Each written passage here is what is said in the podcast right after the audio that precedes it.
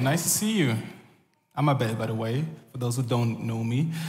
Um, yeah, I'm going to talk about grace today. Um, the leadership team allow, allowed me to cut the, how do you say, preaching series, a series about uh, wonder.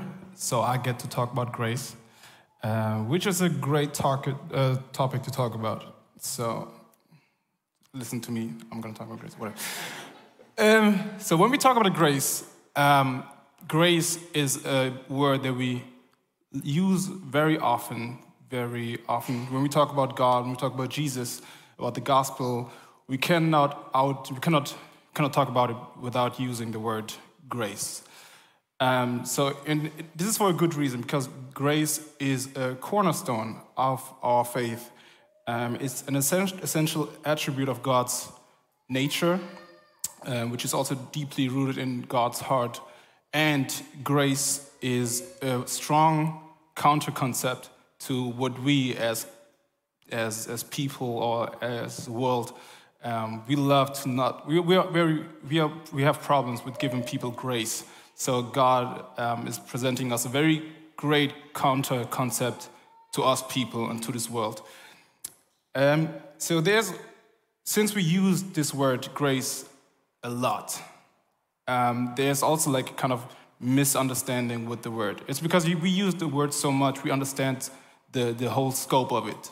It's, it's like with other words, it's similar. It's similar with the word uh, freedom, for example.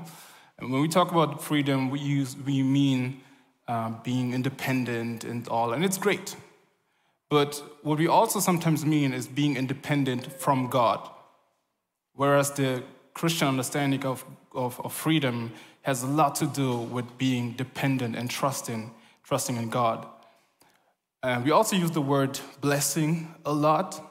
And what we mean is maybe one or two, two cars, a great home, a good life, uh, which is not that bad. Um, I would have, I would like to have one or two houses, but uh, he said amen. But um, it is still uh, when we talk the, about, about uh, blessing in a Christian context, it has a lot to do with, with a higher and, and more comprehensive understanding of what God wants to give us, much comprehensive than just one or two houses. So that's why I think it's very important to always talk about these old wisdoms and nature and the old nature of God. Um, that's why we're going to talk about grace to like remember and reflect on this attribute of God. Let's jump um, into the understanding of grace in the Old Testament because Toby was just reading from John 1 17. For the law was given through Moses, grace and truth came through Jesus Christ.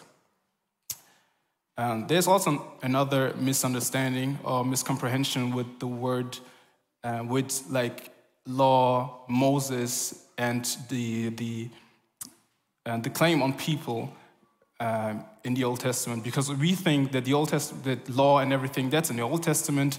We are Christians, we're not Jews, we're Christians, so we don't need law and stuff. We don't need Moses. We have Jesus and grace. Yoo-hoo. So, but the problem is that this is not really true because even though we know that as Christians, the condemning part of the law cannot harm us because we cannot pay God or we cannot fulfill the law. So Jesus had to fulfill the law for us.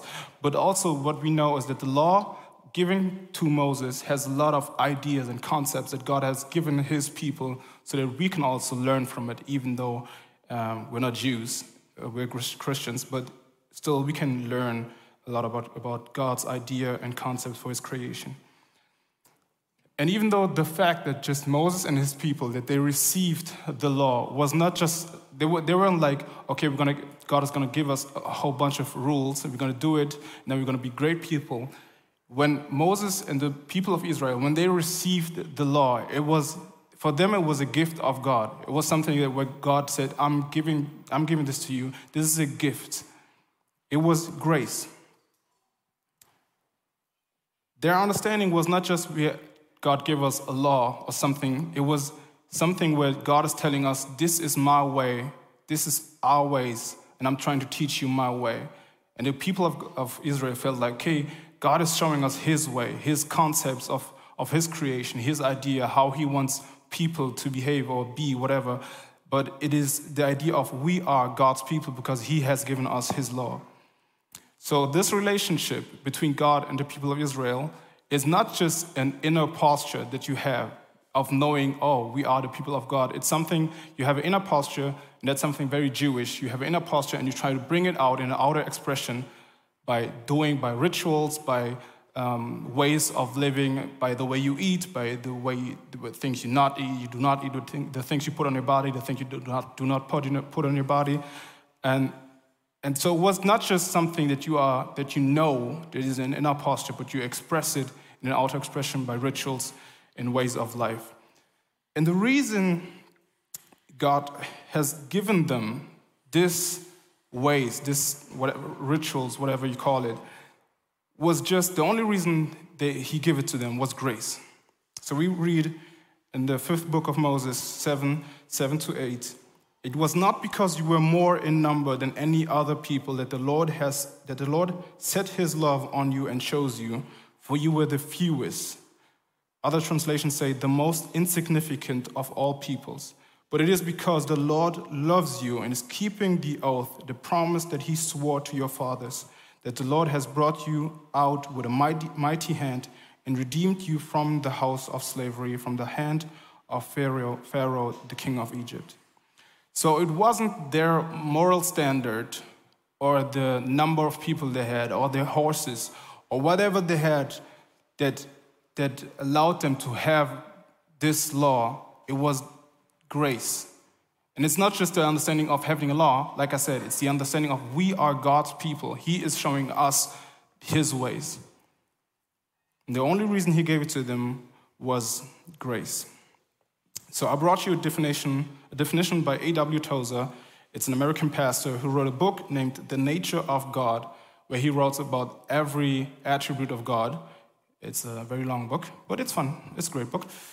Um, and when he speaks about the, the, about the grace of God, he says, says the following. Um, you can read it.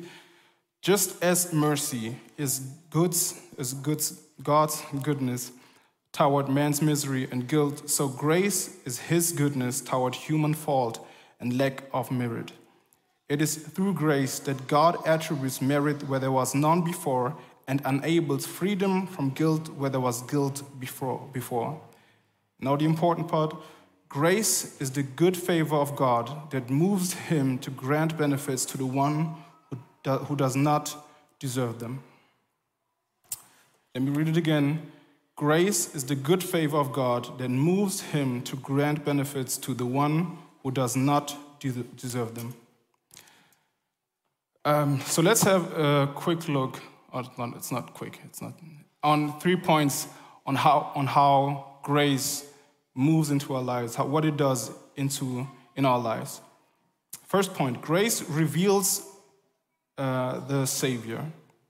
For this, we're going to jump back to the first century uh, because Jesus was born there, so it's a good place to start. Um, in the first century, first century, was a time where people were looking for the one, for the one who was, who's going to solve every problem in the world. So they were looking for the one person who has all the answers to all the questions. You would call them Messiah, you would call them the Son of God, whatever, but they were looking for this person. It was kind of a messianic age. So if you were a Roman emperor, you would claim you, would claim to be the son of God or the son of light, and you would build like big buildings and put your name on it and say, I, am, I was the one. I was one who brought a lot of answers to a lot of solutions, uh, to a lot of questions. If you were a Jewish, uh, if you were a Jewish scholar, a Pharisee, you would look, you would read in the Bible, in their Bible, and you would try to find out um, how God is going to bring solutions, solutions to our world. You would look for someone who's going to save the world. You would uh, read Ezekiel, for example. You would read all the promises that God is bringing to us. And then you would look at your situation with the Roman Empire and you would be like, no, this is not what we imagined to be like. Then you would get on your knees, pray, and ask God to bring his Messiah, to bring the Son of God, so that the people of Israel will become great again, will have, will have respect and everything they needed. There were also some Jews who were like done with the Roman Empire. They were like, okay, we're gonna, I'm gonna look for some people, they're gonna help me to destroy the Roman Emperor, bring prosperity and everything to the people of Israel. And they tried it, and for a short time they were celebrated as messiahs or something close to it, but then they failed miserably, miserably and people were admitting that, ah, okay, I, I don't think he was it. He wasn't the one, he wasn't the Messiah. So Jesus is well aware, is well aware of the expectations of people on him. He's walking around and he knows probably he's listening to rumors, gossip, and he knows that people looking are, are waiting for the one who's going to save it all. And now he's walking with his friends and he's asking them, Who do you think that I, who, who do you think I am? What do people say about me? We can read in Matthew 16, 16 to 17, um, that Simon Peter, one of his friends, he, an- he answered the question. He says, You are the Messiah, the Son of the living God. And Jesus replied, Blessed are you, Simon, son of Jonah, for this was not revealed to you by flesh and blood, but by, but by my Father in heaven. And especially if you are a Christian and you have read this passage sometimes or sometime and you, and you know it, and you would also say, Of course, he's the Son of the living God. You're stupid to not say something else. Of course, he's the Son of God. The guy just fed 4,000 men and probably 4,000 women and kids also with like seven pieces of bread and a few fishes. Of course, he's the living God. What do, do, do have, you, have you ever seen someone else do, do this? He is the Son of God, of course. But I think if you read it this way, we will miss something that is very revolutionary in this passage. And especially if you, like the, the sequence is very, very short. There's not a lot, a lot said in this sequence. If you read it in, in Mark or in Luke, they don't even mention the, the answer of Jesus. It's very just a small passage where they say, oh, he's, living, he's the Son of the living God, and that's it. Nothing happens. But here we have at least an answer, but it seems like a very small and insignificant passage. And if I'm being honest, this situation, it really seems a little bit pointless. I think you could have just scratched it out of the Bible because it's, it's, it seems very pointless because there's no one to hear what to hear what Peter said. There's no one to hear. There's no VIP from the Jewish culture. There's no VIP from the synagogue who's going to hear these words. There's no newspaper, no Instagram, no TikTok to hear that this guy, he is the Son of the living God. So there's no, no one, no important witness to hear this. Because if, if maybe someone would have heard it, maybe Jesus could have like raised his empire, like his Jesus party or whatever, and he could have been like, okay, now people know that he's the, living, he's the son of the living God. Now we're gonna do something, I don't know. But no one is there to hear it. But even if someone would have heard it, probably no one would have cared. They would have just said, okay, it's one prophet with his minions, and the minions are saying, oh, he's the greatest, so it doesn't matter. But for Jesus, it's not a demonstration of power. It's not about showing how powerful he is and what, what a great person he is. It's a moment where he wants to see the kingdom of his Father and his plan of salvation being revealed to his friends and to the world. So when Peter, within the small circle, there's no one there to, to listen to this great message. When he has this revelation of the Messiah, for him it's like the greatest solution given to humankind. It is the greatest history in humankind solved. Who is going to save us? Who is going to bring us everlasting peace? This question in this moment for Peter is kind of it is him, it is Jesus. He is going to bring everything that we need. Prophets and wise men have been trying to find a solution. Who is to, who's to save us? Who's to bring everlasting peace to our people and to the whole world. And this simple, simple man, all of a sudden, he knows the answer. It's Jesus. And he says, What? It's not your understanding. It's uh, the, and he says, What? Jesus says that him, Peter, understanding this is not because he, was, uh, he comes from a great family, because his family has money or something. Because he says, For this was not revealed to you by flesh and blood. Other translations are being very specific, and they say, it's, it was not revealed to you by human wisdom. So it was not his well thought theology. It was not his, his intellect or his great conclusions or his great re- reflection that revealed to him that Jesus is the Son of the living God. Jesus says, It is my Father who revealed it to you. And it's not even like God has a very evangelistic or missionary mission uh, idea here to like show people, hey, he is the Son of the living God, because there's no one there, like I said, there's no one there to witness that Jesus is the Son of the living God. The only reason God is showing Peter that Jesus is the Son of the living God is grace. So, back to our definition grace is the good favor of God that moves him to grant benefits to the one who does not deserve them. And right here, it is the good favor of God that moves him to have Peter believe not just in some kind of prophet, not just in the general idea of some God, but in the Son of the living God. And I'm not, I'm not even sure if Peter really knows what happened here. I don't think he was like, oh, this is the, mo- this is the moment of my conversion. I know now. Or now my intellect is telling me, yes, Jesus, I want to follow you. I know who you are.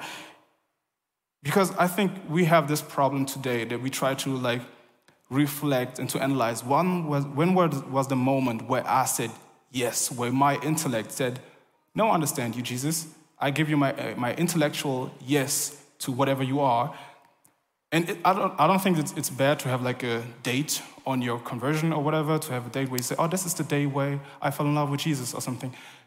It's not bad, but I think sometimes we over reflect and we, don't, we miss the, the idea that God did so much before the moment we could actually say, yes to him. Because I don't know if Peter really knows what is happening to him right now. I don't know if he really knows what kind of gift of God he's, he's having now. But I think we're always trying to analyze and to see and pinpoint one day. But we don't know how many things that God did before, how many moments he has given us that we can say, that we can actually say yes to him. And I want to encourage you, if you feel like right now, oh, I, know, I don't understand this gospel and Jesus thing, and I feel like I, I intellectually I cannot say yes, I want to encourage you to be calm, to just sit and be calm, because I think God is doing so much in our lives that we cannot, that we sometimes we see it, sometimes we don't, but He is working in our lives to give us a moment where you can actually say, Yes, Jesus, you are the Son of the living God. So it says in John 1:18, no one has ever seen God, the only God who is at the Father's side, he has made him known. Second point, grace humbles us. It says in Ephesians 2 8 to 9, For by grace you have been saved through faith. And this is not your own doing, it is the gift of God, not a result of works, so that no one may boast. Again, if you are a Christian and you kind of heard the passage before, um, I hope you agree with me because I think this is, this is one of the most beautiful passages in the Bible because it's, it relieves us. It is, it is the, the gift of God, it says. Everyone loves gift. Everyone loves it, except when it's trashed and you want to get it out. But it says it is the gift of God but at the same time, this passage is so challenging. And this is for a good reason, because but if we understand this passage, then it really frees us. What this verse simply says, in all of its simplicity, it is the following There's nothing you have done or can do to save yourselves or somehow create faith within you. There's nothing you can, you can do to save yourself or create faith within you. Hebrew 12 says it He is the founder and perfecter of our faith. There's nothing, nothing. Somebody, I think somebody hates me right now, but there's nothing that you can do to participate and give something to have faith. I want to try to illustrate you.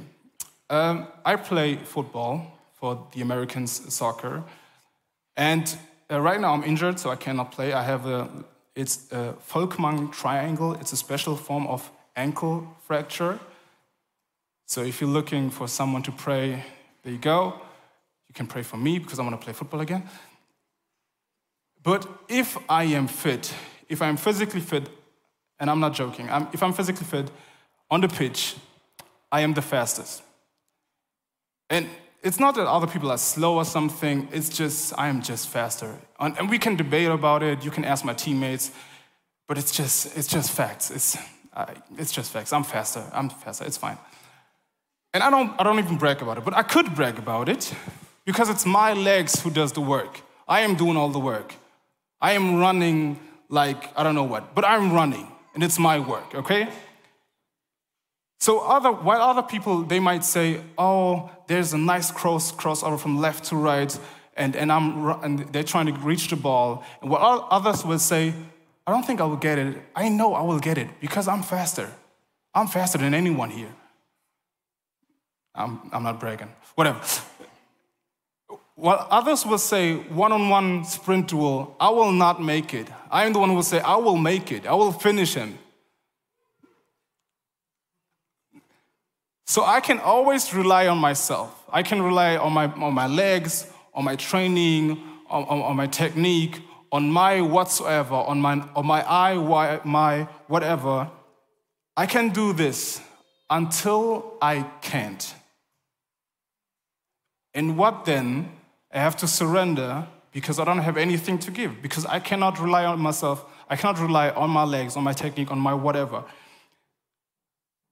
And you probably know at least one person in your life, a young man or young woman who's coming to you for advice, who's like, oh, can you help me with this? And you're trying to explain to the person, this is how you do it. And the, the person is like kind of yawning, being very cocky, full of himself.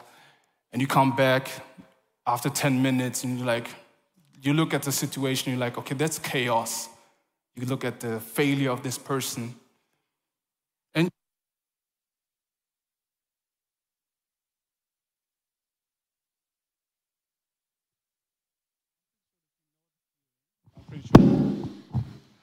Okay, I'm pretty sure that you know the feeling because I know the feeling. Because I know when my mom would see me after she gave me a task and I will not fulfill it, she would tell me in Lingala slash French, she would say, Omoni which means, see, because you don't listen. I think Nigerian people would say, see your life, or whatever. But no one, no one likes this kind of humiliation. No one likes it. I'm not sure if you like it, you're like, oh, that's constructive critic, uh, whatever. No one likes to be humiliated by someone. It's because the me in my wisdom, in my intellect, in my technique, in my training is done. And no one likes that. But it's the moment where you, you will admit and know that you need someone that's higher, that's, that's much more powerful than you, that knows much more, much more than you. And that's the moment where God steps in and shows that he, that he is higher. It is similar with the gospel. It says in John 1:17, "For the law was given through Moses, grace and truth came through Jesus Christ." The truth of the gospel it will show us that we are sinners. It will show us that we need to be saved. It will show, show us that every human being has fallen short of the glory of God. It will show us that we are in a miserable situation and this will destroy us. It, will, it leaves us hopeless. But the grace of God in the gospel it will show us that, he, that, his, that God's good favor moved him to send his only son to take upon himself our sin, our guilt, our shame, so that we might become the glory of God. And this allows us to breathe again. It allows us to be thankful, humble, and come before his, his throne and in his presence.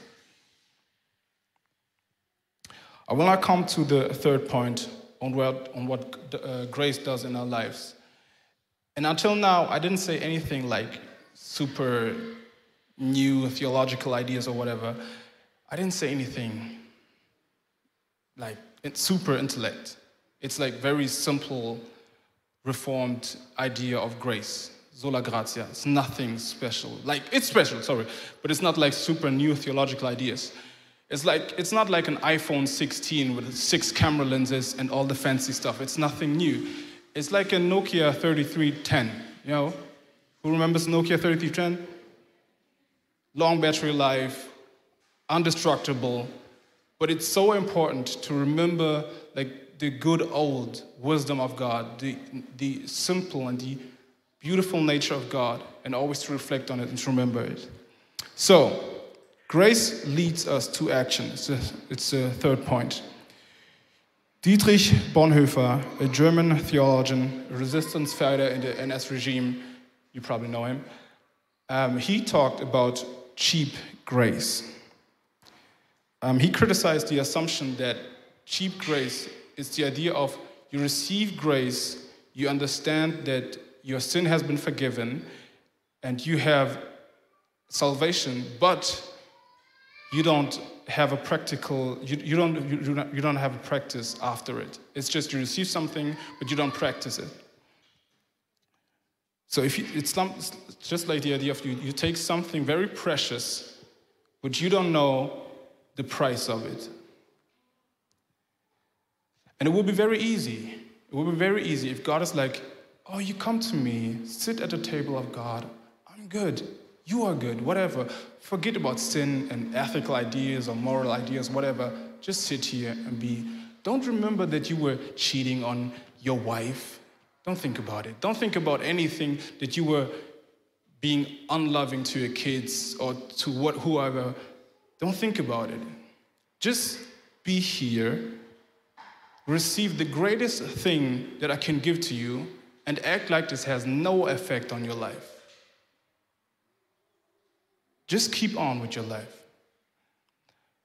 Bonhoeffer said that cheap grace is the mortal enemy of our church. And he was right, he was right because he understood that grace is not cheap. He understood that grace in Christ is the most precious thing that we can ever receive.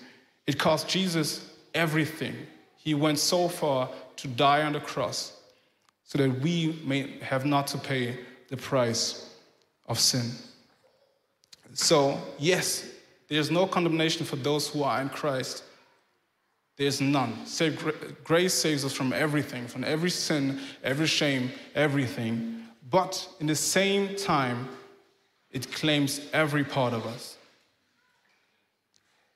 And it's our exercise now to ask the Holy, Holy Ghost, to, to the Holy Spirit to to teach us how to live in the middle of the both extremes. Because the one extreme is we live in cheap grace, we live like God has saved us, everything is fine, but I can do whatever I want, even though God asked me to do stuff. And the other extreme is, is the mortal use of the law, where we try to repay God for everything we have received. We try to live a good, morally life so we can approve God. Oh, I can repay you whatever you gave me. And it leaves us dead because you cannot do as much to pay God back. And it will always leave you with a bad conscience or whatever, but you cannot repay God. Paul's understanding of grace, um, and he speaks a lot of, about grace, is always connected to the, the crucified Jesus and the resurrected Jesus. He, he cannot like separate it. It's always one thing. And when he speaks uh, about grace, um, there's something that he does in his letters. It's always like a, uh, a pattern that he uses in the structure. He always reuses the same structure. And it, it gives us a little glimpse and understanding of, of grace and what it means um, to also react out of grace. So, the first part is a great founding section. So, it's a lot of indicatives, a lot of explain, explanation. He speaks a lot. Jesus did this, da da da da. The second part is an exhortation. So, a lot of imperatives and do this, now you do this, practice. So we can look it up in the book of Romans. Paul, he explains in 11 chapters the basics of our gospel. He explains why Jesus had to die for us. He explains that he died for us. He explains whatever it cha- what it changes in our life and every, and every aspect of it. And then he says in Romans 12, 1, Therefore, I urge you, brothers and sisters, in view of God's mercy, to offer your bodies as a living sacrifice, holy and pleasing to God. This is your true and proper worship. Other translations say, I have shown you, brothers and sisters, how, how great God's mercy is. The only appropriate response is to place your whole life at God's disposal. And the emphasis is on therefore. The emphasis is on therefore. Before you fall into any actionism, understand what God has done in your life. Now that you have understood what God has done in your life, now that you have understood what Jesus why Jesus had to die on the cross, now that you have understood that the Holy Spirit lives within you and He testifies that you are a son or a daughter of the living God, now, now you can worship. Now you can act. Now you can behave like you understand, uh, understood this. But you can, He didn't turn it around. He didn't explain what we have to do and then to explain, oh, this is because of Jesus, blah, blah, blah. But He said, He explains the whole gospel and then he says, Now, therefore, act and worship. And to act out of the understanding of God's grace.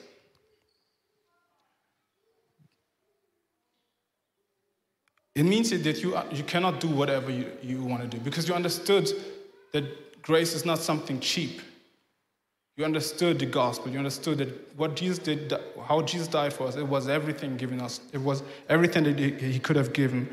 But now I can act.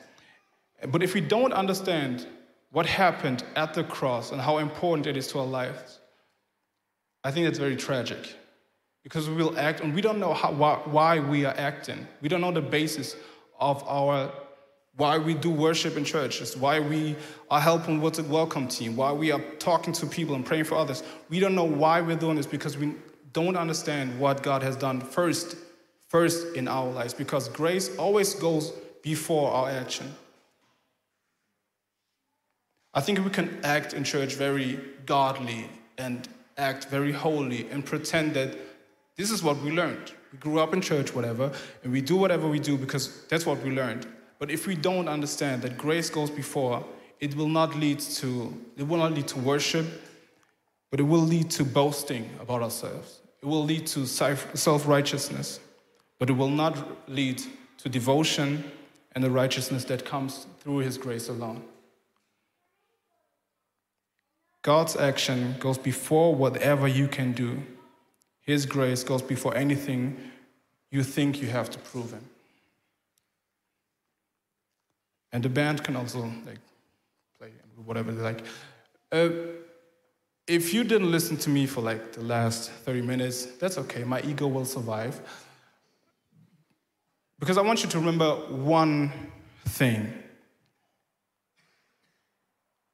If you have to write a note on it, do it. If you have to write a song about it, do it. If you have to write a poem about it, but please forget this very crucial thing Jesus is the greatest expression of God's grace.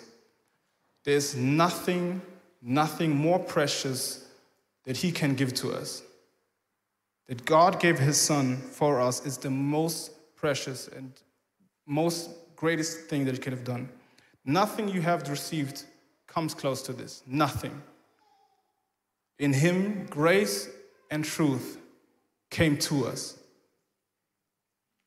In him, the, third, the, the thirst is satisfied. He is the bread of life. There's nothing that God can give us that is bigger and greater than Jesus. And some of us, we have been going to church for a long time. You grew up in church,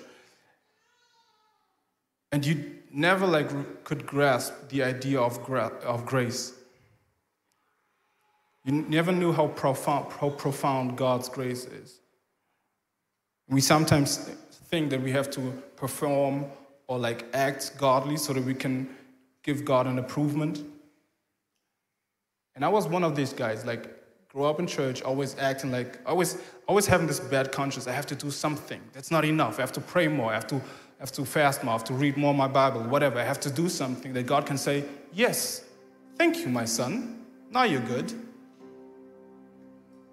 But that's not the idea of grace. And I'm so happy that I have this had this moment in my life where God showed me there's nothing you can do. You can try to do as much as you want, but there's nothing that you can do. You can't repay me because everything I have, I have given to you. It says that he who did not spare his own son, how will he not also give us all things? Some of us are sitting here and you never heard the gospel, you never heard about Jesus. And you think that like Christians are just a bunch of people who follow a list of rules and are, are so busy trying to try, trying to show God that they are holy or enough or worthy or whatever. Maybe you thought that the minimum requirement to be here, to be in the church, is that your life has to be perfect. You, to, you have to live the good life before you can do anything, before you can even pray. You may, you, maybe you thought that living the life with Jesus is really just a set of rules where we try to show God that we are good enough to be with Him. And I'm very, very thankful that me and you, we are wrong, but there's nothing we can repay Him. God's grace precedes everything we can do or say. And that's why I'm going to say it again that the creator of the universe became man in Jesus Christ, leaving his throne to become fragile, become one of us, become a human being, but taking all of, of humankind's sin, being without sin, but taking all sin, so that we may not live in a separation with God. This is the greatest expression of God's grace. Grace is the good favor of God that moves Him to grant benefits to the one who does not deserve them. Grace is God's good favor to the whole world and to each one of us that moved God to send His own Son to save us for us who did not, who did not deserve it.